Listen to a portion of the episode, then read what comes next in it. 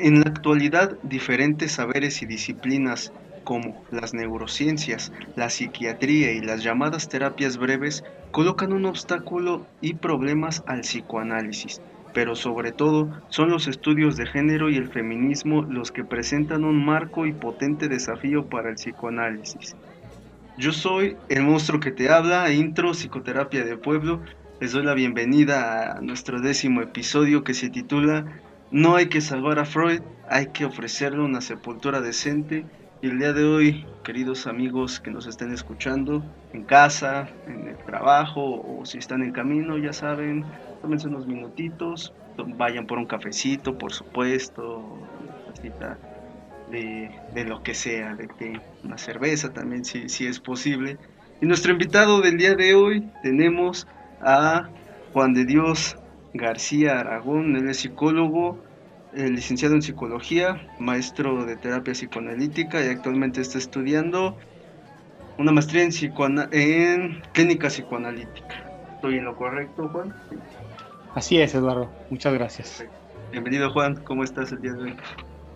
Pues muy bien, fíjate, agradecido de verdad este, por esta invitación que, me hicieron a, a participar con un poquito de lo, de lo que yo pueda compartir con ustedes en razón de este tema que acabas de mencionar, pero de verdad bastante, bastante contento de que, de que haya estos espacios y que, y que de alguna manera podamos dialogar entre, que es algo que ha permitido la pandemia, ¿no? Dialogar entre personas que antes ni siquiera nos conocíamos. y que a pesar de que no nos conociéramos, o más bien ahora que, que seguimos sin conocernos, estamos a la distancia, amigos, Juan se encuentra muy lejos de donde yo me encuentro, eh, pero afortunadamente tenemos estos medios digitales. Los aprovechamos, ¿no, Juan? Así es, yo creo que si algo podemos rescatar de esta pandemia es eso, ¿no? La utilización de ciertas tecnologías que nos permiten abrir sobre todo, eh, abrirnos un poco a conocer cómo se trabaja en otros lugares, cuáles son las perspectivas, qué líneas de pensamiento existen y demás, ¿no? Ah, claro que sí. Pues bueno, ¿qué opinas de este, de este título? Fíjate que de, entrada cuando me, lo, cuando me lo presentaste como posibilidad para hablar, eh, es, es, un título polémico, ¿no? Yo hace no mucho este, tuve una charla por ahí en un Facebook Live con unos colegas también por allá de Michoacán eh, y estuvimos hablando un poco de eso, de, el planteamiento de si, si todo lo que Freud dijo es, es, cierto y se sigue sosteniendo como si Freud hubiera dado cuenta de ciertas verdades absolutas e inamovibles o inmutables, o si realmente Freud tenía que caer como, como otros tantos autores en el terreno de lo histórico y ser revisado nada más como eso, ¿no? como trabajo de historiadores o demás, o la postura en la que yo me ciño, que es un poco la idea de que algunas conceptualizaciones freudianas podrán seguir siendo vigentes, otras tantas tendrán que tener algunas revisiones, otras tantas habrá que releerlas, ¿no? Y a partir de la relectura poder establecer nuevos puentes, nuevas formas de, comprensión, eh, en una actitud no tanto, no tanto lineal, ¿no? Como, como en últimos días o momentos la ciencia eh, ha establecido, ¿no? Como esa parte de hay una evolución teórica y entonces lo viejo ya no sirve, lo nuevo es lo que es lo que sirve y por eso luego nos hacen escribir en la tesis puros puros libros que tengan cierta vigencia de cinco años a la fecha y demás, ¿no? cierto, cierto. Entonces, realmente yo pienso que, que, que, la lectura freudiana o la obra freudiana eh, sí va a seguir siendo una lectura a la cual se tenga que se tenga que este, dirigir la persona interesada en psicoanálisis, pero siempre recomiendo una lectura crítica, una, una lectura crítica, ¿no? Y basada justamente en, los, en las posiciones subjetivas de la actualidad, de la realidad contemporánea, que eso es algo muy importante para poder establecer ciertos puentes entre lo viejo y, lo actual, por decirlo de algún modo. Claro, claro, y, y venía muy descrito en esta frase inicial. Me gustó eso que tú comentas, de tampoco revisar estos aspectos desde, desde lo lineal, desde lo rígido incluso, ¿no? Dado que el psicoanálisis es considerado, eh, como un método subjetivo. En este caso, si nos ponemos en esa postura Freud es único, es el Dios, el más grande, toda la teoría que, que surgió de ahí, y que si nos vamos en esta contemporaneidad y también nos montamos en ese aspecto de lo que sabemos sigue siendo único y especial y, maravilloso, caemos en ambos, en ambos polos, de por sí ya son puestas en duda en sus efectividades clínicas. Sí, sí, sí. Y sobre todo estas, estas líneas este, eh, teóricas que mencionabas al inicio, ¿no? Las neurociencias, toda esta parte del género y todo este movimiento feminista que ha puesto en jaque eh, a, Freud, ¿no? En su tachado de, machismo y demás, que, que si bien pudieran ser una lectura crítica, también son una lectura de tiempo. Tampoco podemos hacer un juicio de valor eh, basados en la época actual a una época hace más de 100 años en las que evidentemente había elementos que nos van a gustar o no nos van a gustar, pero, pero bueno, tampoco podemos este, de alguna manera quemar en la hoguera este, al pensamiento de aquella época, ¿no? ¿Sabes qué me acabas de recordar? A las polémicas que hubo hace unos meses acerca de personajes caricaturescos que se expresaban, por ejemplo, en estas cuestiones misóginas o machistas o que eran consideradas de mm, acoso y que también van entran curiosamente en esto que estás diciendo. Ha habido igual por, por los conglomerados, de decirlo de alguna manera, por los, para las asociaciones feministas, en todo caso, fuerte crítica a, las teorías psicoanalíticas, no quiero decir la teoría psicoanalítica, las teorías psicoanalíticas, por seguir con conceptos como la envidia del pene, por conceptos como el Edipo, y eso, eso va a pesar porque se lucha para crear una ciencia. Que, que, lo que dices es, es, interesante, porque luego hay muchas cosas dentro. Creo que, que lo que dijiste es una situación nuclear e importante. No hay los psicoanálisis y no hay, digo, hay los psicoanálisis, perdón, y no hay el psicoanálisis porque, por ejemplo, incluso en esta, en esta polémica de la que hablas de si el psicoanálisis debe acceder, acceder a este estatuto científico, tampoco hay consenso entre los psicoanalistas, ¿no? Eh, hay psicoanalistas que no, que no les interesa mucho que, el psicoanálisis se convierta en ciencia, lo ven más como una especie de arte o una práctica, ¿no?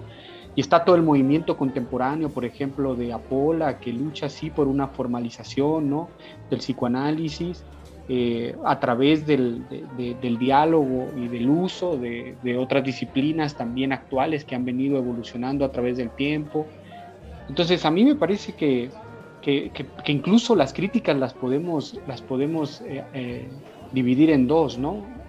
Unas que vienen de los externos al psicoanálisis, que a veces, por supuesto que hay que tomarlas en cuenta, pero otras veces también habría que pensar que muchas veces esas críticas eh, son a partir del desconocimiento propio del psicoanálisis, otras no, insisto, y, los que, y, la, y, la otra parte de las críticas son las que vienen del mismo núcleo de psicoanalistas, ¿no?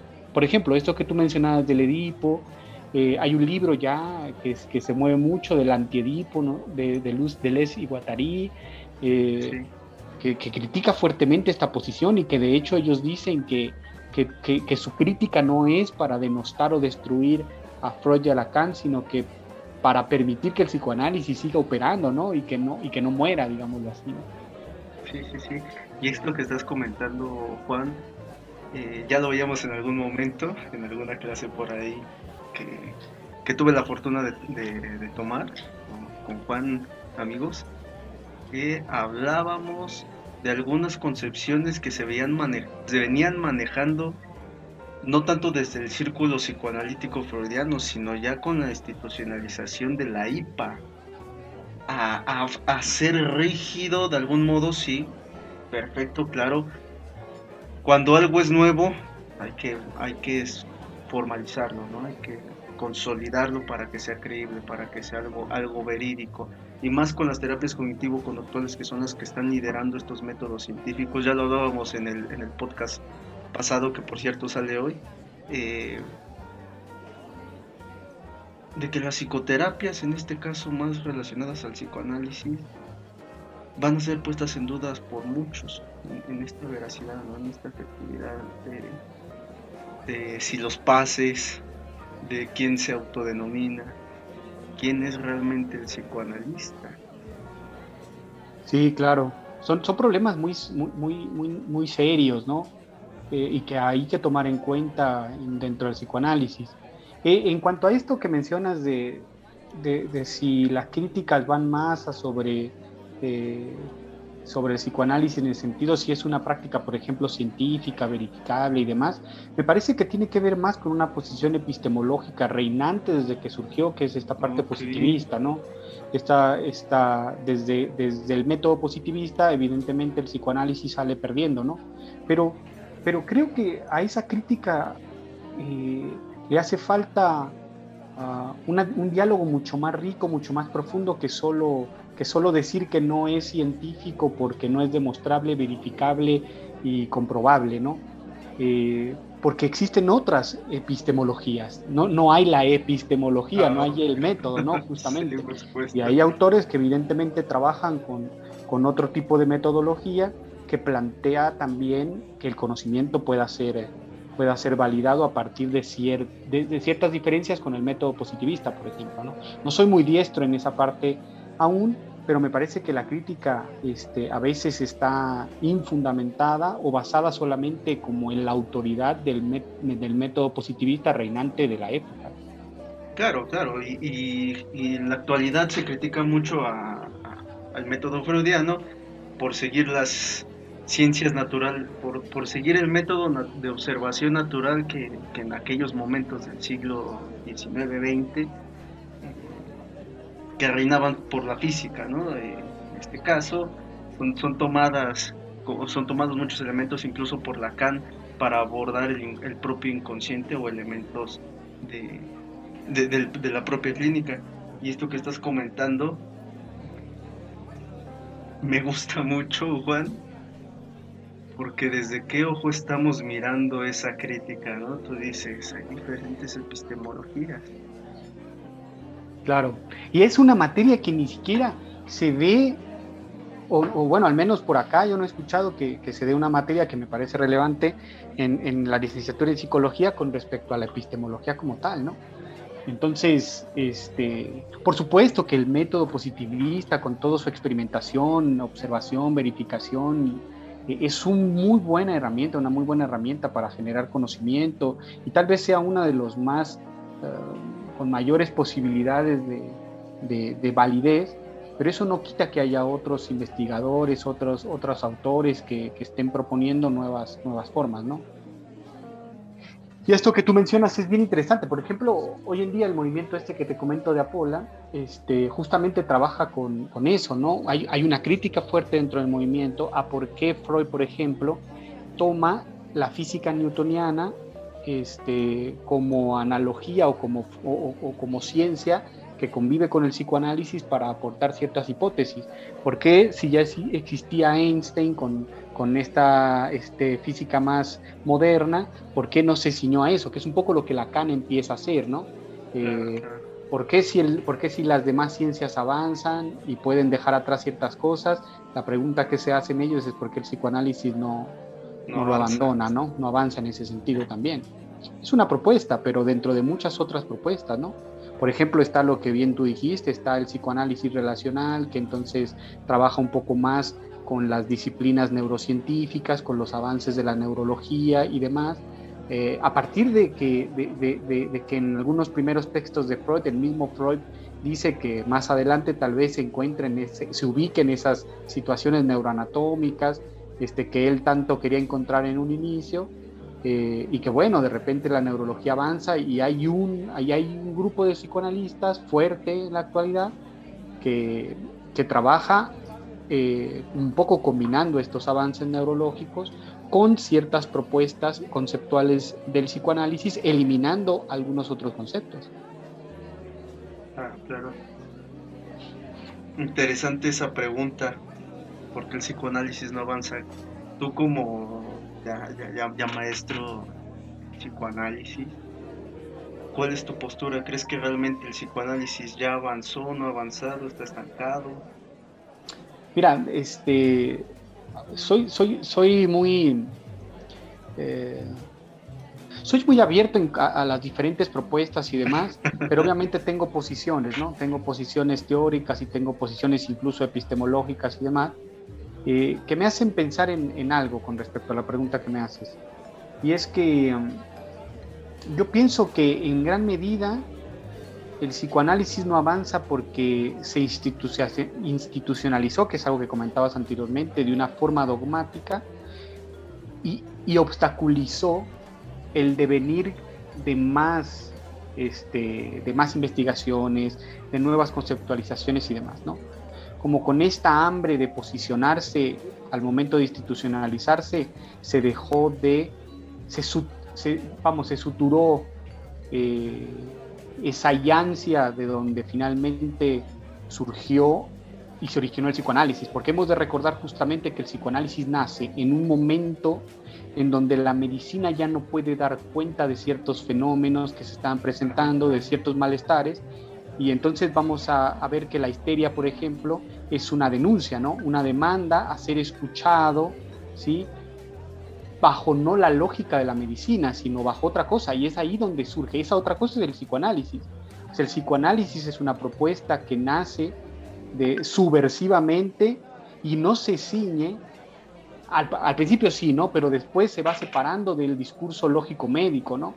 Hasta que termina Freud separándose cada vez más, cada vez más, cada vez más. Y en ese sentido, al menos desde mi postura, por ejemplo, eh, volver a esta parte de la neurología y demás es volver a esa lógica médica, lo cual no me parece malo que lo sigan desarrollando, pero, pero mi postura es, es, es, eh, es más bien que el psicoanálisis siga posicionándose eh, incluso en contra de estos discursos dominantes médicos, neurológicos, este, psiquiátricos y demás, ¿no?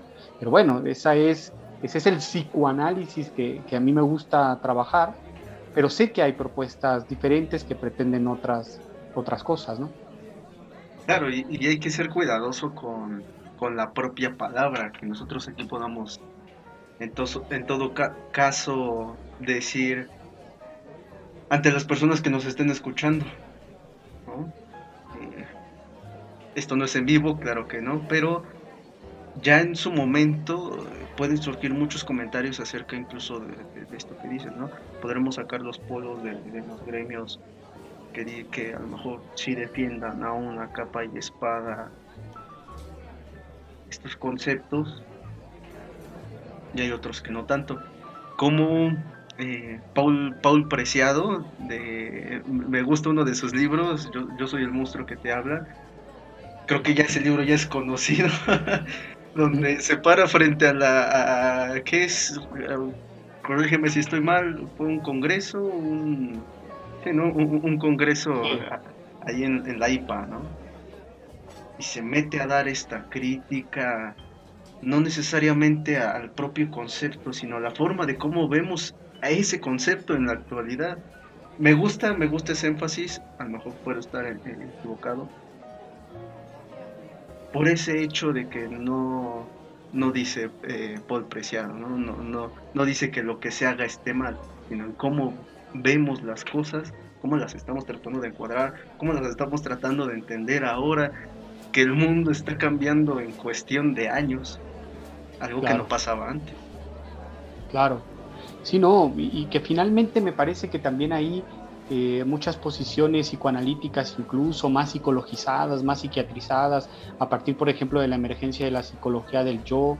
¿Y qué pasó con la psicología del yo, por ejemplo? Terminó por desaparecer, porque obviamente se agarró de ciertas disciplinas psiquiátricas, médicas y demás, que al final no, no, no, pudo contra esos monstruos y termina como eh, adhiriéndose a ellas, ¿no? Que es algo que siempre, siempre luchó, por ejemplo, Lacan, porque porque el psicoanálisis no se convirtiera como en la parrita faldera de, de, los psiquiatras y demás, ¿no? sino que se posicionara con su objeto de estudio diferenciado, su forma y su perspectiva diferente de entender y comprender el malestar humano y demás. ¿no? A mí me parece que, que el problema de, ceñirnos mucho a las neurociencias, por ejemplo, sería que al final, si se cumple este deseo freudiano de que se descubran los, los que yo creo que no, ¿eh? que, que se descubran esas entidades neurológicas y demás que den cuenta de ciertos malestares, entonces se acaba el psicoanálisis. ¿Para qué psicoanálisis? Entonces neurología y punto. Ah, cierto. Muy cierto. Lo mismo que, acabas de hacer la, la, referencia con la psicología del yo. ¿Para qué psicología del yo? Mejor psiquiatría. Exactamente. que de hecho sí la hace, ¿no? Sí, sí es, sí es bastante claro algunos libros de psiquiatría donde no se meten necesariamente alguna corriente, pero sí toman conceptos que tienen que, que dan explicación a fenómenos que ellos desde, desde esa rama médica sí están dando explicación. Claro, sí, sí, sí. Y sobre todo, ¿sabes qué? Eh, que la psiquiatría sí tiene una lógica médica. O sea, que la psiquiatría sí observa los fenómenos eh, o malestares humanos como cierta como, con ciertas concepciones de entes, ¿no? De entidad, ¿no? Esa persona tiene un trastorno esquizofrénico o tiene un trastorno tal, como si, estas, si estos trastornos fueran sustanciales, entidades, ¿no? Como un tumor, como algo que está ahí y se posiciona dentro del cuerpo y entonces genera un sinnúmero de malestares y demás, ¿no? Eh, cuando tal vez la postura eh, psicoanalítica en, cierto sentido no va por ahí, no va por esa lógica médica, que muchos otros este, propuestas mismas psicoanalíticas, sobre todo de este gremio que ha venido baja, por ejemplo, hablo de Otto Kemper, hablo de, de, la misma psicología del yo que ha venido desembocando en otros elementos, las famosas llamadas ahora estructuras, ¿no? Eh, psicótico, neurótico, este límite o perverso todavía que se mantienen por ahí, me parece que juegan en la lógica médica. Y por ahí el otro día nos decía, el psicoanálisis no nació de los síntomas, el psicoanálisis nació de la escucha. Nos decía un maestro ahora en la maestría, ¿no? Nació de, la escucha, no de la lectura de síntomas. No estoy diciendo que la lectura de síntomas no sea, no sea buena, pero es una lógica médica. Con eso trabajan los médicos. ¿Por qué el psicoanálisis tendría que trabajar bajo esa lógica, no? Pero responder a la demanda de, los pacientes ante el que tengo y cómo me curo. Exactamente, claro, porque los pacientes también vienen con una demanda medicalizada, ¿no? Este, claro, el, paciente, el, el, analista me va a decir lo que tengo, va a decir cómo se cura y listo. Pero te fijas, es la lógica médica mi respectivo diagnóstico, con quién voy a recibir mis chochos y, vamos a ver cómo funciona. Claro, exactamente. Sí, esto que dices está bien, bien interesante desde, desde estas posturas. No es nuevo, creo que aquí sí, sí habría que aclarar, si, si, se me permite el conocimiento que tengo hasta, hasta el momento, habría que aclarar que esto no es nuevo el mismo, el mismo círculo psicoanalítico también lo hizo con el propio Freud. Después, ya, ya como tal, los, los postfreudianos lo hicieron con los freudianos y así sucesivamente hasta llegar a la primer brecha, pudiéramos decirle, eh, de, época, Juan, ya con este surgimiento de, Lacan y que sus propios alumnos también se pusieron a, hacer la propia crítica, que, que Colette Soler va, va, a liderar este, este movimiento actual, ¿no? De mantener esa línea que Lacan quería hacer de la no institucionalización. Claro. Sí, porque ya Lacan había diagnosticado eso, ¿no? Eh, parece que la institucionalización solamente dogmatizó, ¿sí? Eh, pero obstaculizó seguir pensando, seguir pensando la clínica, en ese sentido hacemos alusión al título de este podcast, ¿no? Eh, no es que hubiera que salvar por fuerza Freud por ser Freud. Habría que salvar porque vamos a, realizar una, una, lectura crítica en donde vamos a reutilizar o no vamos a utilizar ciertas conceptualizaciones o las relecturas que se van a hacer van a hacer descubrir otras. Es un trabajo un poco eh, de genealogía, un poco a, la nietzscheana, ¿no? Como ir a la historia, no para ver cómo van surgiendo y evolucionando las cosas, sino para encontrar esos elementos que nadie leyó, que nadie vio, que no se vieron, ¿no? Y que a partir de eso se pueda pensar de otra forma, se puedan construir nuevas formas de, ¿sí? está mucho la crítica, por qué sigues leyendo a filósofos de hace más de mucho tiempo, por qué sigues leyendo a autores, porque no, no estoy leyendo para decir lo que ellos dijeron, estoy leyendo para encontrar ciertos puentes que nos ayuden a pensar contemporáneamente de otra forma problemas que son actuales, ¿no? Esa crítica la, escuché también cuando me tocó ser estudiante. De, de, que por qué seguían enseñando psicoanálisis en la universidad. No, psicoanálisis no. ¿Por qué seguían en las universidades, por lo menos del centro de México, no sé si implique todo el país, pero ¿por qué seguían enseñando los tomos, por ejemplo? y, muchos profes incluso decían, ¿no?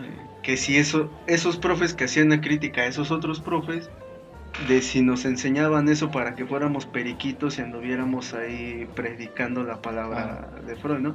Y que muchos compañeros en su momento pues dijeron, eso no sirve, no, no es válido, no interesa, mejor vamos a leer lo nuevo que acaba de salir, ¿no? Como la tendencia del Spotify, a ver qué, qué de nuevo está ahorita. Claro. Y a ver si eso, si eso pega, si me hace reír y bailar. Pero la ciencia no funciona así, ¿o sí, Juan?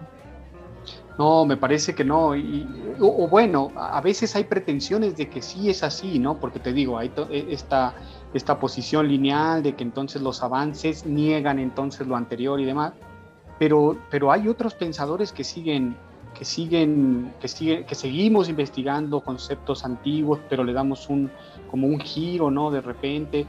Entonces, esto que dices tú me parece también bastante, bastante importante, porque entonces, fíjate cómo, si algo yo rescato, por ejemplo, de seguir enseñando, por ejemplo, filosofía y, presocráticos y demás, es porque al menos ahí tenemos la oportunidad de enseñarnos a pensar. La verdad es que, lo académico a veces ya no, te, ya no te enseña a pensar, te enseña a recitar lo que te dicen los profesores y a no ser crítico. ¿sí? Por supuesto que si voy, leo a Freud y creo que es palabra de, de Dios y lo repito como merolico, por supuesto que eso le hace daño incluso al mismo psicoanálisis. Pero si yo voy a Freud, leo a Freud desde una posición que ya hemos mencionado crítica, entonces puedo sepultar, vamos haciendo alusión al, título del podcast, puedo sepultar ciertos elementos psicoanalíticos que, tal vez, por ejemplo, tú los mencionaste, envidia del pene, todo esto de la sexualidad de la mujer, que evidentemente ha sido bastante criticado por estas nuevas eh, posturas feministas y de estudios de género y demás, que es válida la crítica, por supuesto. El problema, ¿sabes qué es? que las universidades siguen enseñando un psicoanálisis que ni siquiera se acerca a lo que es hoy en día. O sea, ¿qué, te enseñan en licenciatura? ¿Etapas psicosexuales? Etapas psicosexuales. Ello, yo, super yo, inconsciente, preconsciente, inconsciente, y párala de contar, se acaba. Algunas cosas son tanto místicas que el psicoanálisis tenía. Me tocó claro. profes que daban esa esencia mágica de, algo que las otras corrientes no, no hacían. Suena gracioso, suena burda, pero créanme, me tocó. Claro. Entonces, me parece que más allá, obviamente que si la gente solo escucha esa parte, pues se va a desvirtuar todo el psicoanálisis y por supuesto que va a haber críticas, ¿no? Por ello que lo importante es justamente eh, no avanzar en términos evolutivos, sino seguir pensando, o sea, continuar pensando los conceptos, sin, hay, una frase que me gusta mucho de Lacan, ¿no? Que, que, el analista tendría que estar al nivel de la subjetividad de su época, no recuerdo así si es textualmente, pero esa es la idea, tenemos que estar al nivel de la subjetividad de nuestra época, tampoco podemos pensar este, inclusive hay un tema bastante interesante que vamos a tener por ahí en, un canal la próxima semana, que es la decolonización, del psicoanálisis, ¿no? O sea, ¿por qué tenemos que pensar un psicoanálisis freudiano de las épocas del tiempo de Freud, del otro lado del charco? ¿Por qué tendría que ser todo igual a nivel Latinoamérica, por ejemplo? Oh, suena una propuesta diferente. Sí, vamos a tener un invitado que, los invito desde ahora por si. Adelante, adelante. Pero, pero justamente seguir pensando el psicoanálisis sí, sí es importante ir tras, tras, tras la historia, tras este, autores como Freud o otros autores psicoanalíticos, ¿no? Muchos sí, evidentemente han quedado rebasados, otros tanto todavía siguen vigentes y demás, pero, pero me parece que la postura siempre tiene que ser ese camino que tú vas haciendo desde tu propia lectura. Me quedo pensando, me quedo pensando, Juan. El abandono en todo caso de los conceptos casi religiosos que se han cuidado con, recelo en todo caso y abrirnos a ese pensamiento actual. Eso que, que, estabas diciendo acerca de por qué en las universidades se sigue enseñando eso, es bastante interesante, ¿no? Habría que preguntarnos, como nos preguntamos a nivel nacional, quién sigue haciendo los contenidos de la SEP nivel primario, como habría que preguntarnos ahorita. Claro quién sigue haciendo esos contenidos que deben darse en las universidades y por qué no se han cambiado o a quién se los están copiando. Algo que puede resultar frustrante, eh, hasta donde sé tú, tú eres eh, profesor de universidad, ¿cierto? Cierto. Algo que puede resultar frustrante en que tú quieras o puedas enseñar otra cosa que va a servir o va a tener mayor utilidad ante la práctica que posiblemente estar enseñando cosas como tú dices, son buenas, sirven, claro que sí, en su momento sirvieron, pero que los estudiantes en este momento no necesitan, dado que el psicoanálisis exige ese pensamiento crítico. Fíjate que por lo menos yo en la experiencia que tengo en las instituciones en las que he trabajado dando clases, eh, no es tanta la rigidez. Sé que debe haber instituciones que efectivamente sí son más como obsesivas en ese sentido, ¿no? Y que se tienen que ceñir al al plan de estudios y demás.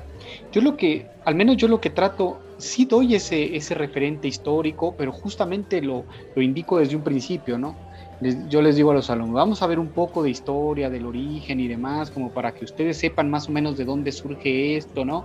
Pero tampoco lo compren como lo actual, ¿no? Tampoco lo compren con que lo que dijo, lo que les voy a decir en estos términos. como el éxito del momento. Exactamente, sí. Que muchas veces es lo que sucede, ¿no? Si no lo aclaras. Y poco a poco vamos avanzando un poco, ¿no? Miren, esto ya cambió, estas son las propuestas actuales y demás. O sea, vamos, ¿sabes? Creo que algo que al, menos puedo jactarme de mi práctica como docente es que nunca he dado una clase igual. Porque siempre, siempre llego a, dar la misma clase con nuevas lecturas, nuevas propuestas y, y, no puedo no meterlas y no puedo no cambiar y no puedo no modificar un poco la planeación y demás, ¿no? Dado que estás en constante eh, formación. Claro. Eso te permite, ¿no? Pero ¿qué sucede realmente con, con, los otros docentes que no están en esta constante formación y que la misma clase es lo mismo, de lo mismo, de lo mismo, de lo mismo? Que ahí justamente se sigue, se sigue enseñando a partir de la autoridad del autor, ¿no? Lo que dice tal libro, lo que dice Freud, y ahí no solo se salva Freud, sino se obstaculiza superarlo. Y si, y si en algo hay que ser, y eso lo decía por ahí Rudinesco, ¿no? Si en algo hay que ser fiel a Freud, es justamente a esa actitud freudiana de si esto ya no me sirve, pues lo cambio, ¿no? Es algo que hace constantemente en toda su obra, ¿no? Eh, dice, ¿sabes qué? Hasta, aquí esto que decía ya no funcionó, entonces mejor doy paso a esto y eso hace que eh, ciertos elementos que introdujo en cierto momento, por ejemplo, la introducción al narcisismo que modifica un poco su teoría, luego esta parte del dualismo pulsional que fue también este, cambiando con el tiempo, eh, luego mete esta parte de la segunda tópica, o sea, si en algo hay que ser fiel a Freud, es en esa actitud, ¿no? En esa actitud de que el conocimiento realmente está en un constante devenir, y que lo que pienso ahorita es lo que pienso ahorita. ¿Quién sabe si me invitas en otro tiempo y te diga otra cosa totalmente diferente?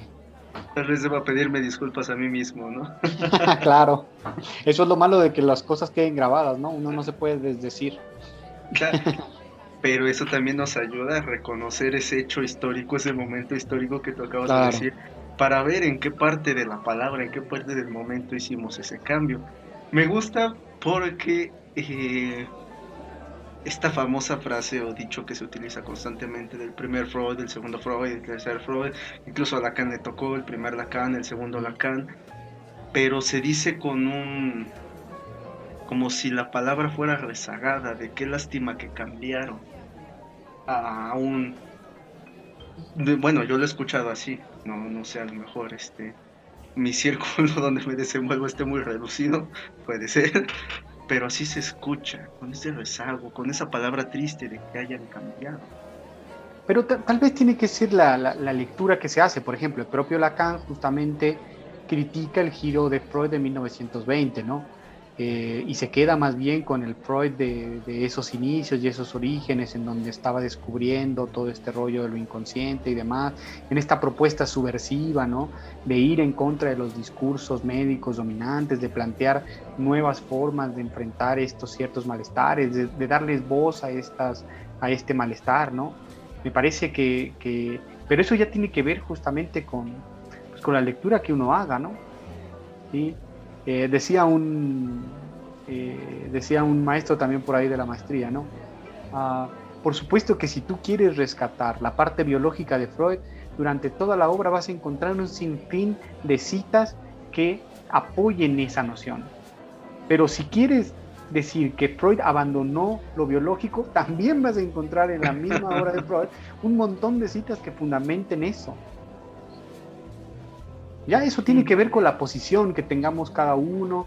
Este, finalmente ninguna disciplina científica puede, puede explicar por completo la realidad humana, ¿no? Eso está bien interesante. ¿Te parece si vamos a, a nuestro pequeño corte, Juan, y continuamos con nuestro tema? No hay que salvar a Freud, hay que ofrecerle una sepultura decente. Regresamos en un momento más, amigos.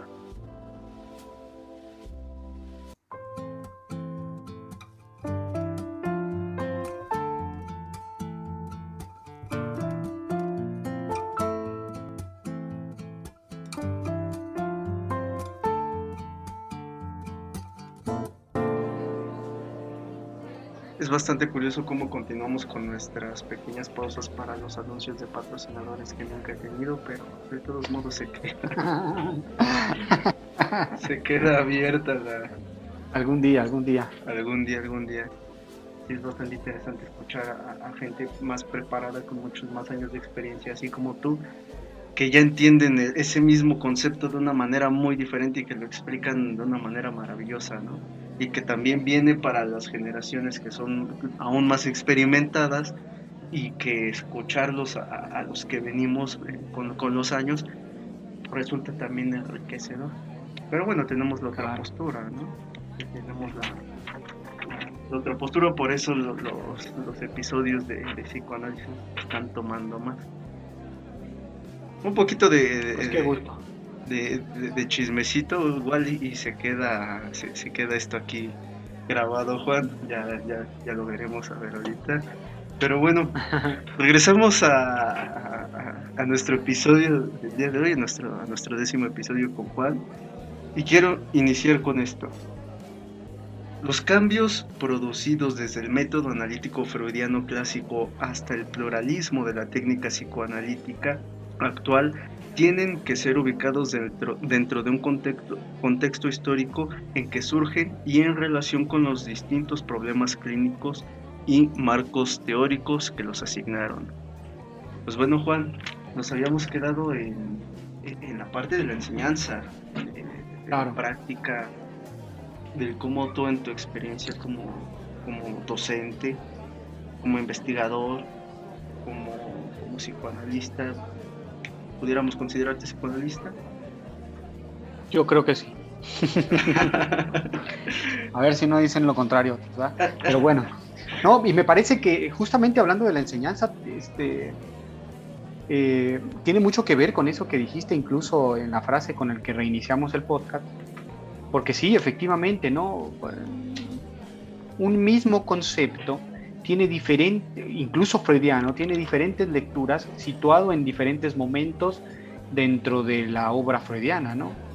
Eh, el inconsciente ha venido, ha venido transformándose, ¿no?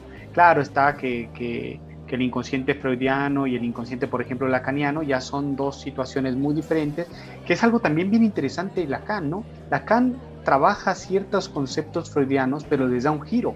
Lo interesante de Lacan es que no le, no, le cambia, no cambia el nombre del concepto, pero lo piensa de otra manera, ¿sí? Le da, le da un giro, ¿sí? Casi que es mucha la frase del revés del psicoanálisis, ¿no? Lo voltea todo, ¿sí? Y termina haciendo un psicoanálisis que, que no tiene nada que ver con el freudiano, pese a que muchas veces se entiende el retorno a Freud como, como el volver a decir lo que Freud ya dijo, ¿no? Que no me parece fructífero de ninguna forma, ¿no? Entonces en la enseñanza también tenemos que dar cuenta de esto, ¿sí? Y de que incluso Asun en su libro La metapsicología nos dice, ¿no? La metapsicología siempre, es un siempre queda en un estado de obra abierta, o sea, no se puede completar. ¿A causa de qué? Dice por ahí Asun, a causa de lo real clínico. Es decir, que estos nuevos efectos subjetivos que van surgiendo y que van generando malestares en la, en, la sociedad, este real clínico que aparece con, con, constantes cambios, como bien lo mencionabas, exigen modificaciones a la clínica, exigen planteamiento de otras posiciones teóricas, otras posiciones este, que puedan pensar de otra forma estas nuevas problemáticas. Y es en esa medida en que el psicoanálisis se mantiene vigente como mm, la opción de seguir pensando. Por eso te digo que no se puede, el psicoanálisis en ese sentido para mí no podría seguir este camino del discurso médico, porque rompería justamente con lo que lo hizo surgir en su momento.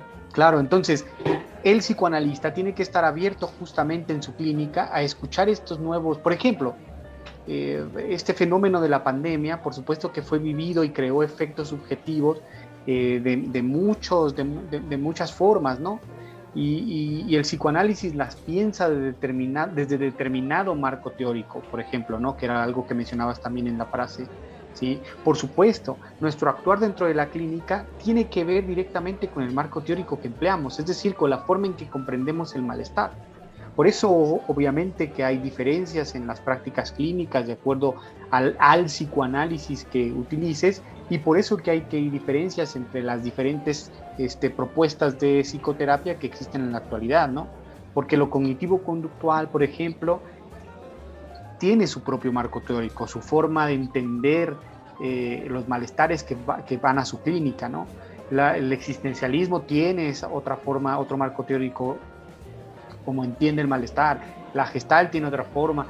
Que, y, no es que uno u otro sea mejor que otro, que es el pleito casado que luego vivimos en, Facebook, ¿no? Con estos, con estos encuentros y debates interminables en las que nada más terminas agrediendo al otro y demás no, no, me parece que hay cabida para, las diversas propuestas, incluso hay cabida para los diferentes psicoanálisis, pero sí hay que tener un diálogo, ¿sí? En el que podamos, este, pues ganar para ambas disciplinas, ¿no? En el que podamos compartir ciertas situaciones que, que abran nuevas formas nuevamente de, seguir pensando las problemáticas. Por supuesto, eh, esto enriquece al final de cuentas la misma ciencia. El hecho que, que compartamos nuestras propias ideas. Me gusta eso, eso, esa referencia que haces de los pleitos casados entre las distintas corrientes, modelos, esquemas y como tal ya entre la misma gente, porque sí, sí notamos en, redes sociales, ¿no? E, esa constante duda acerca de lo que hacemos. Y vamos leyendo, ¿no? En los comentarios, porque al final del día, como tú dices, en tu parte docente, vas a notar que estas inseguridades, estos miedos al saber si lo que estamos estudiando es lo correcto y sobre todo si mi especialización en determinada corriente está siendo la más adecuada y con las personas con las que estoy formándome son los más capacitados, que eso es algo muy positivo. Pero el problema que surge desde eh, una crítica, como dices, infundamentada, bajo esquemas de epístemes que no encuadran, medir una regla, utilizar la misma regla para medir distintas, distintas cosas. Sí, sí, sí, eso es, eso es complicadísimo y es un error finalmente que se comete muy, muy, muy seguido, ¿no? Hay, hay, hay, un tema que, que, incluso ahorita pudiera tener cabida con lo que estamos mencionando, que mencionaste desde un principio y que tal vez le he sacado porque es un tema bastante sensible, por lo menos en la actualidad, con estos discursos de género y demás, y cómo, yo, miren, yo, yo tengo una posición bastante, bastante simple con respecto a esto. Eh, son otros objetivos los que tienen las teorías de género, eh, que me parece que son objetivos que se ciñen un poquito más a la psicología, a la psicología como esta maquinaria de, o fábrica de, generar ideales, que, que, no es en mal plan, ¿eh? no lo digo en mal plan, sino de generar propuestas, generar propuestas para el mejoramiento de la convivencia como sociedad, generar propuestas para una mejor, este, una, una vida mucho más este, placentera, feliz y demás, ¿sí? Que, que, es finalmente, por ejemplo, esto que se habla de las masculinidades y que tal vez este, el hombre tendría que este, eh, reconstruirse de diferente manera y como una propuesta se lanzan ciertos elementos positivos, ¿no? De convivencia y demás, que a mí me parecen geniales, ¿sí? El problema es que el psicoanálisis no apunta a generar propuestas de cómo vivir.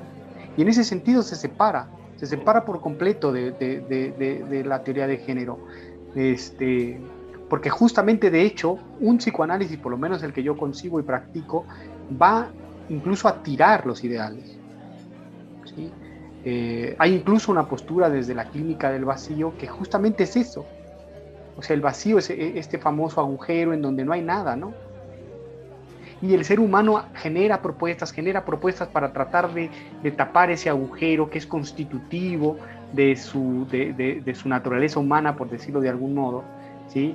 Y tratamos con propuestas de taponear eso, ¿no? ¿Sí? Yo siempre me he preguntado, por ejemplo, en ese terreno de la teoría del género, a mí me parece, me parece eh, este, muy mal lo que, vivan, lo que viven las mujeres, ¿no? En situaciones de estos feminicidios que se dan, las situaciones del hombre machista que sigue golpeando de lleno, las situaciones políticas y demás que no le dan todavía esa cabida a las mujeres y demás. Me parece que, que es válida la lucha que se está realizando pero lo que me parece que hay que repensar es que no se crea que las propuestas van a acabar con todo. Habrá que esperar qué efectos subjetivos van a generar estos cambios, estas transformaciones que se están dando. Habría que esperar, ¿no? Porque tampoco, también es muy idealista pensar que, si, los, si todos los hombres cambian en función de lo que se está proponiendo, entonces ya se va a vivir en armonía y vamos a llegar a la felicidad absoluta y no va a haber ya situaciones eh, con las que se están dando, ¿no? Tal vez el psicoanálisis en ese sentido sí tiene una postura más negativa, ¿sí? Esta subversividad. Claro. Me, me gusta esto que estás abordando, porque entonces ¿Qué hacemos dentro del consultorio? Analizar un yo desde el propio yo. Si, nos vamos a meter a estas cuestiones que tú, comentas, ¿no? Y que también se están defendiendo a capa y espada, y eso también nos está dando una clara visión acerca de la poca preparación que realmente estamos teniendo o la poca supervisión que realmente estamos teniendo. Meternos a esos debates a defender algo que estamos haciendo dentro de nuestra propia clínica cuando en realidad eso que pudiéramos estar, haciendo ya no entra dentro de, ¿no? En este caso, como tú dices, ya caemos a, un ideal psicológico donde, bueno, incluso te voy a explicar a, ti que estás aquí conmigo, eh, nuevos conceptos, nuevas formas, que incluso ahora, ahora ya se están nombrando psicoterapias de género, incluso ya hay... incluso hay psicoanálisis con perspectiva de género. Con perspectiva de género, Pero bueno, bajo esa idea incluso creo que aquí sí nos podríamos meter al, propio debate. ¿Realmente entra una ideología al consultorio? o... Por lo menos en psicoanálisis no sería eso lo que se pretende. Porque, ojo con esto, ojo con esto, ¿eh? Yo no digo que, que, que una ideología no pueda generar cierta estabilidad o cierta, cierto efecto subjetivo de, mejora y demás. Por eso te digo que las, como propuestas me parecen, me parecen válidas. ¿sí? Pero la demanda de análisis es otra cosa.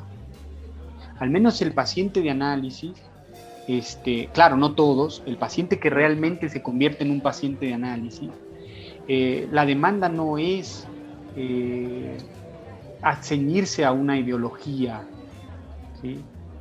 sino incluso, dicho psicoanalíticamente, este, eh, estar a la altura, dice Lacan, estamos a la altura de nuestro deseo, o sea, toparse, encontrarse con su propio deseo. ¿Sí? Más allá de estos discursos dominantes también eh, de la época, ¿no? ¿Sí? Eh, hay un ejemplo por, este, bien interesante que, habla, por ejemplo, que si el psicoanálisis se volviera un poco más ideológico en este aspecto y pretendiera llevar a cierto lugar al paciente, porque ese lugar es el lugar de la salud y demás, se convertiría más en una especie de pedagogía, ¿eh? Que muchos analistas hacen pedagogía, en vez de anila, sí, una especie de pedagogía, ¿no? Yo sé lo que está bien y más o menos te enseño cómo hacerle para, para que te vaya bien en las relaciones, ¿no? Eso es lo que rifa ahorita el coaching, toda esta psicología positiva y demás. Este, pretende evidentemente que eliminar esa parte de malestar, esa parte negativa del vivir, esa angustia del vivir, ¿no? Si tú puedes, eh, si tú quieres, puedes y demás cosas. Tratan de suturar. A veces funciona, no digo que no. Y generalmente los pacientes que llegan a análisis son justamente los pacientes que ya no pueden con esa voluntad, ¿no? Ya no, su voluntad no les da para eso. A veces la voluntad resuelve problemas. No siempre.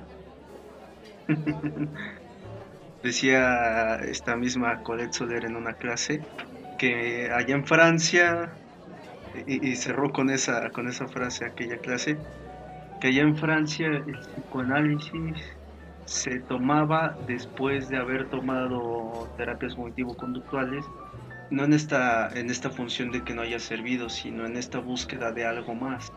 Me gustó cómo lo, lo, abordó ella, porque no era que se, que se tratara el síntoma de inicio como tal, un malestar, una enfermedad, sino que se ocuparon métodos, estrategias, herramientas, muy bonito, excelente, pero ya que de algún modo ese malestar se calmó, ahora sí daba paso incluso a, otro método que permitiera conocer algo que no fuera esa fantasía de la cura. a, mí me suena incluso cómo estamos analizando ese objeto, ¿no? Tú bien, tú, bien lo estás remarcando. Claro, son muy aceptables eh, eh, estas nuevas propuestas, muy, interesantes, pero sí habría que, ver cómo, cómo estamos analizando ese objeto, ¿no? Cómo nos estamos colocando en esas posiciones actuales que me suenan más a, ideologías de lo que debería ser el psicoanálisis, a, lo, a que nos estemos realmente colocando sobre el lo, me, gusta eso que tú utilizaste hace ratito, del cómo estamos leyendo realmente esos psicoanálisis, ya que somos sujetos objetivos. ¿Cómo vemos esta, esta parte, Juan? Sí, es, es eh, hace eh, el fin de semana pasado estuvimos con, con un colombiano, un psicoanalista colombiano, Jairo Acosta, que tiene un diagnóstico interesante con respecto a esto que tú mencionas. Él, dice que mientras que la época de Freud fue la época de las histéricas, nuestra, nuestra, nuestra época contemporánea es la época del, del obsesivo, de que todo quiere calcular, todo quiere medir, quiere tener certeza de todo, tiene, quiere, quiere rellenar vacíos, quiere, quiere que, fórmulas para vivir, que le aseguren este, la felicidad, que le aseguren que las relaciones va a funcionar. Esto, es, esto no es otra cosa más que el funcionamiento obsesivo visto desde el psicoanálisis, ¿no? ¿Sí?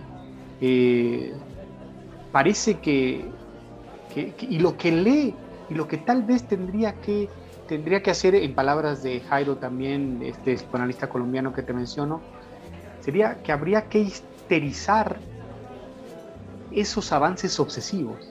O sea, habría que dudar de esos avances obsesivos, ponernos en tela de juicio para ver qué más escuchamos ahí, ¿no? Para volver a esta propuesta freudiana de, de qué más hay, ¿no? ¿Qué más podemos hacer? No se trata de rellenar, no se trata de calcular y medir y tener todos los pelos de la burra en la mano, como luego se dice, ¿no? ¿Sí?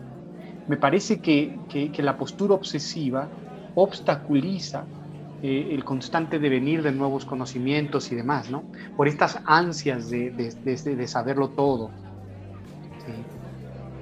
Por supuesto, por supuesto, y, volvemos a, esa cuestión del, del mismo objeto. Algo que se está criticando, por supuesto, con, todo esto de las nuevas tecnologías, ¿no? O las tecnologías, ya lo que vivimos ahora, de que incluso también la pandemia nos vino a reforzar, ¿no? Abrimos la computadora, ya no es necesario ir a buscar una información a un libro, simplemente lo googleamos, lo primero que salga, igual, ¿no? El famoso criticado copia y pega. O de que ahora adquirimos un producto y ya no hay que esperar para ir a buscarlo, a ver a que te lo traiga el, proveedor a la tienda y todavía pagar y a ver si te llega, ¿no? Sino ahora que todo lo estamos consiguiendo de una manera muy, muy rápida, simplemente llegamos a sesión. Claro, y bajo esta lógica que tú dices. O sea, así como, es, como ya no tengo que ir por lo que compré, me llega directo a mi casa y demás, imagínate cuál es justamente el sentir de que el análisis a veces se extienda por más tiempo, ¿no? Contra estas propuestas de, terapia breve, ¿no? En donde con 10, 12 sesiones usted va, a salir, que insisto, este... Una promesa muy fuerte, ¿no? Claro. Y no es... Eh, digo, qué bueno que, que, pudiera, que pudiera suceder, ¿no? Pero, pero, pero el psicoanálisis no es que desmienta que no puede ser. El psicoanálisis lo que pretende es la búsqueda de más. O sea, de verdad el, el, funcionamiento humano tiene que ver solamente con neurotransmisores, con neurología. La vida se reduce solamente a eso, ¿no? ¿Sí? Eh, me parece que si en algo eh, podemos rescatar muy bien a Freud es a ese espíritu, en ese espíritu de escuchar, de, generar este, eh, nuevos, nuevos, nuevos caminos. Freud abre un campo nuevo, abre un campo del de lo inconsciente, ¿no? Que, que, devino en muchas otras conceptualizaciones y explicaciones metapsicológicas y demás y, me parece que, que obturar ese camino como si Freud lo hubiera dicho todo o como si el psicoanálisis ya no pudiera decir más que lo mismo que se ha dicho todo este tiempo.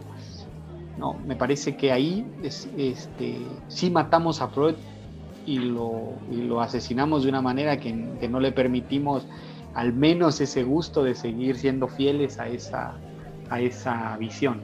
Lo que estaríamos diciendo entonces que eh, esta idea que, bueno, esto que acabas de dar hace un momento, no es una sepultura decente en todo caso.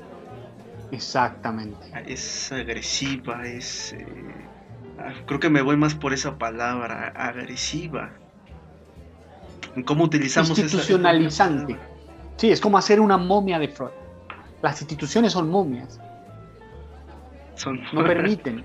Bueno, no deberían, ¿eh? No deberían, no, no sería la lógica eh, por las cuales se formaron, ¿no?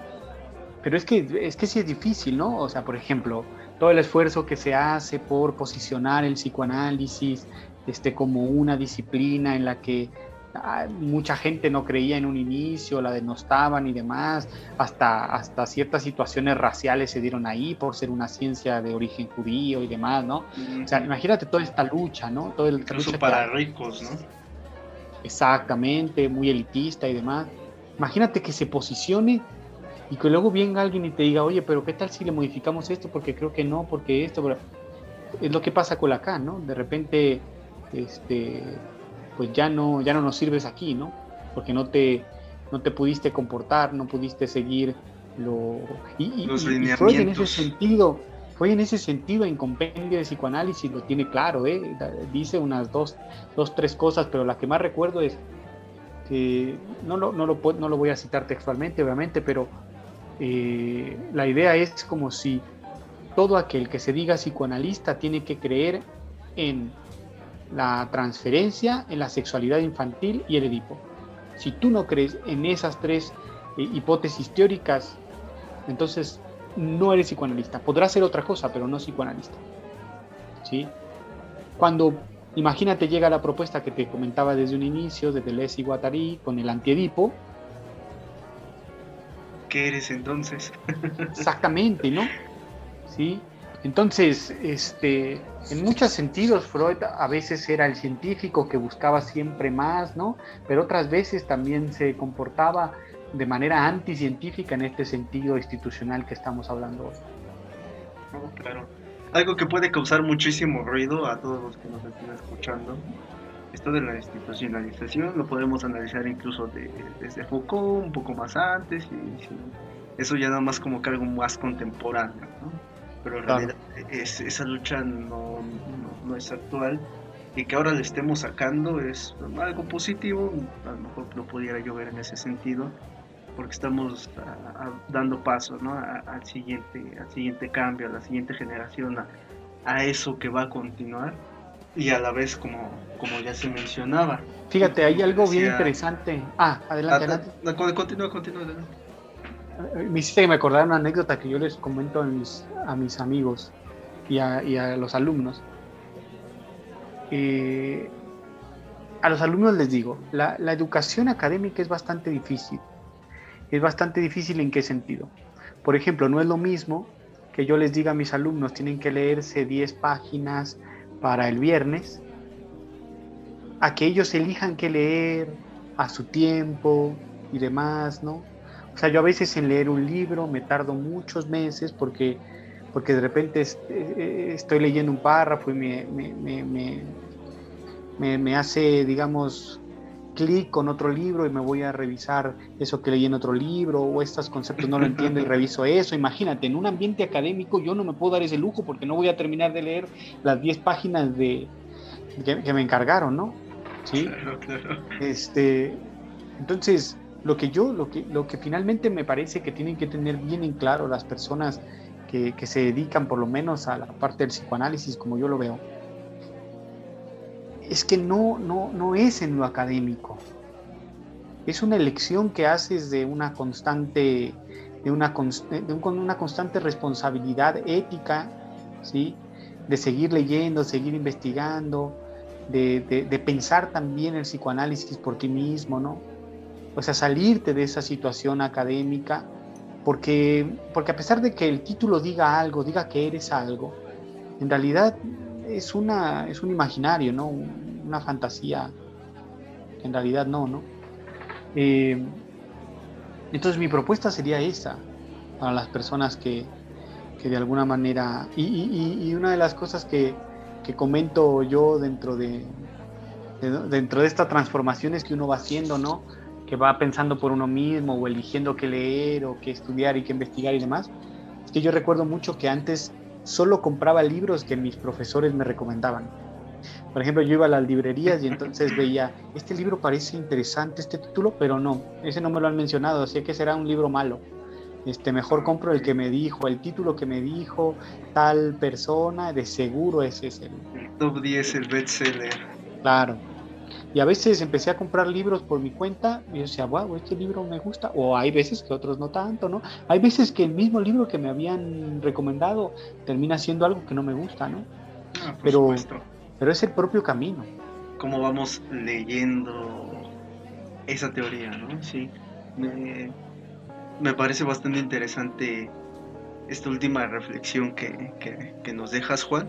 Porque sí, en todo caso, también puede ser mismo error seguir eh, haciendo la crítica lo mismo de lo mismo de lo mismo y que se lleva ya llevan muchos años haciéndose la crítica de lo mismo de lo mismo y que parece que el encasillamiento no es al autor sino es al mismo pensamiento a la misma persona que quiere seguir haciendo la misma crítica yo estaría hablando de una ganancia secundaria en todo caso ¿no? que estás ganando por seguir criticando lo mismo ya cambia de rollo ¿no? O no has encontrado la respuesta a una necesidad incluso personal, me viene a mí me Sí, sí, y eso, y tienes mucha razón. Mira, este, no sé por ahí cuándo andemos de tiempo, pero igual podemos ir concluyendo Y, y, mencionar esto que me parece relevante con todo lo que hemos trabajado y lo último que dijiste. Eh, me parece que, que tal vez y, podamos pensar de otra forma el título del, del podcast, ¿no? Tal vez no se trate ni de salvar a Freud, ni de darle una sepultura decente a Freud, sino dejar de pensar en el autor e ir a su pensamiento, ¿sí? Tal vez no importe salvar a nadie, no, no, no. Si tú lees, si tú lees eh, Schopenhauer, si tú lees a Freud, si tú lees a Lacan, tal vez el interés no es defender al autor o, destruirlo, sino pensar su pensamiento, leer su pensamiento y, posicionarte desde de, cierto ángulo, este, en base a tu lectura, en base a, tu investigación, en base a, a la experiencia clínica que puedas tener, ¿no? Atreverte un poco. Tal vez la idea no sea, pues, salvarlo o matarlo, ¿sí? Tal vez sería, incluso hay una propuesta por ahí de un, argentino, no recuerdo el, apellido, Félix es su nombre, pero no recuerdo el apellido, que es justamente dejarse de pelear, si es que esto lo dijo Freud, esto lo dijo Lacan, esto lo dijo. ¿Qué importa quién lo dijo? Si lo que en realidad tenemos que entender es la lógica del pensamiento. Qué hermoso esto que acabas de decir. ¿Qué importa quién lo dijo? En todo caso, eso solo nos sirve para debates teóricos o charlas de este tipo, donde sí vamos a necesitar citar para no, no caer en, en, malas interpretaciones, pero en, en, un aspecto más real, más, más práctico de la propia, eh, del propio ejercicio clínico, del propio ejercicio teórico y científico. Me agrada mucho esa propuesta y realmente pensar, ¿no? El nombre. A, a, modo de broma, a modo de chiste, un meme, discúlpenme que queridos escuchas ya me conocen. No es tanto el hecho de, que de revisa entre tus conocidos si, si, son tóxicos y si no hay ningún tóxico, entonces tú eres el tóxico, ¿no? Hablando de relaciones, este, este meme. En todo caso, me viene a mi mente, tal vez mal utilizado, revisar si nosotros somos los que estamos cayendo en esa crítica a, la persona, a las personas, o somos nosotros los que estamos ahí generando algo que ya no va dentro de nuestro propio pensamiento. Podemos meternos a conceptos de salud mental y, demás cosas bonitas ¿no? dentro de la psicología.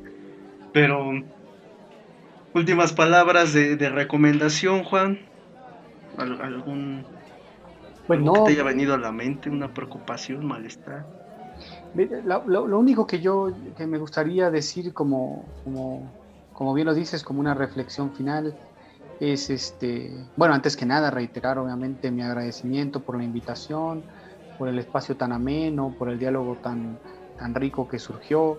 Me parece mucho mejor este tipo de espacios que, que una especie de disertación en donde, en donde parece que uno detenta el saber y entonces solamente uno habla como merolico y, los demás solo reciben, ¿no? Me parece un muy buen ejercicio la propuesta del podcast que están llevando a cabo en el sentido de que se que emerge un diálogo, ¿no? Y que podemos traer ciertos elementos preparados, pero también podemos dar paso a otros elementos que van surgiendo a partir de eso. Y eso me parece que sería parte de mi reflexión final, ¿no? Eh, aprendamos a pensar, ¿sí? Dejemos de, de de leer en función de, de, entender de alguna manera eh, lo que dijo el autor y cómo lo dijo, porque eso ni lo vamos a lograr. ¿sí? Muchas veces esta parte lo dijo, pero bueno, pues, pues Freud dijo muchas cosas, pero yo creo que nadie ha ido a visitarlo ahí al, a donde quiera que esté, no sé si en el cielo o en el infierno, ¿no? Este, donde quiera que esté, no le ha ido a preguntar nadie, ¿y qué quisiste decir con esta partecita de la obra? Bla, bla, bla. No. Eh, la lectura de, Freud y de cualquier autor es una lectura propia. ¿sí? Claro, claro, que, va de lecturas a lecturas, ¿no? Hay personas que, que, dicen cosas que definitivamente no estaban ahí, ¿no? Y está bien que las digan, pero está mal que lo fundamenten como si lo hubiese dicho así Freud. ¿sí? Eh, va, de cosas a cosas, ¿no? Eh, por supuesto que primero hay que ir a la fuente, yo siempre he dicho que, el trabajo sobre la propia fuente original, en este caso Freud o Lacan o cualquier otro psicoanalítico, siempre va a ser mejor que, que, decir lo que dijo el profesor o que decir lo que dijimos aquí en, en el podcast, ¿no? Y, y, me parece que entonces por ahí, por ahí gira la reflexión, ¿no? Vayan, lean, investiguen, si les gusta, métanse, este, si no les gusta, ni se metan, también, también.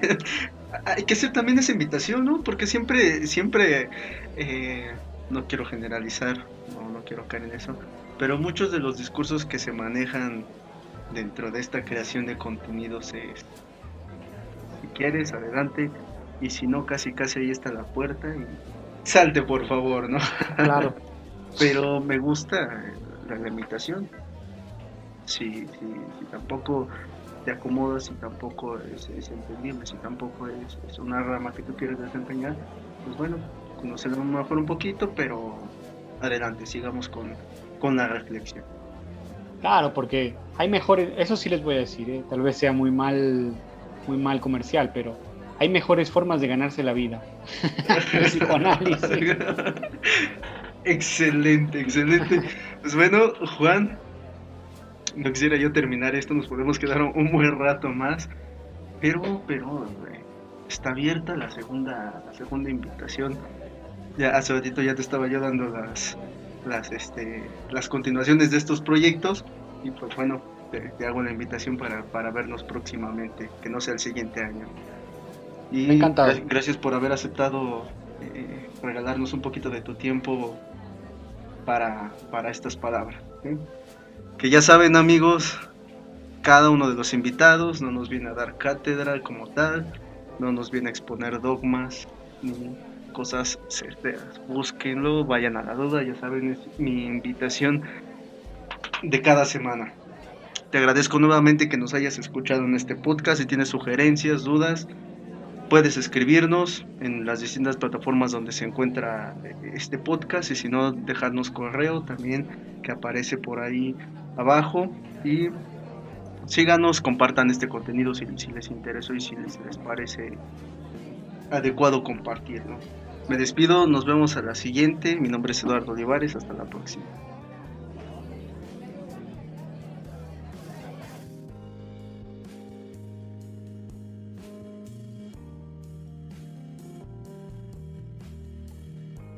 Podcast llega a ti por Grupo de Investigación Social y Apoyo Comunitario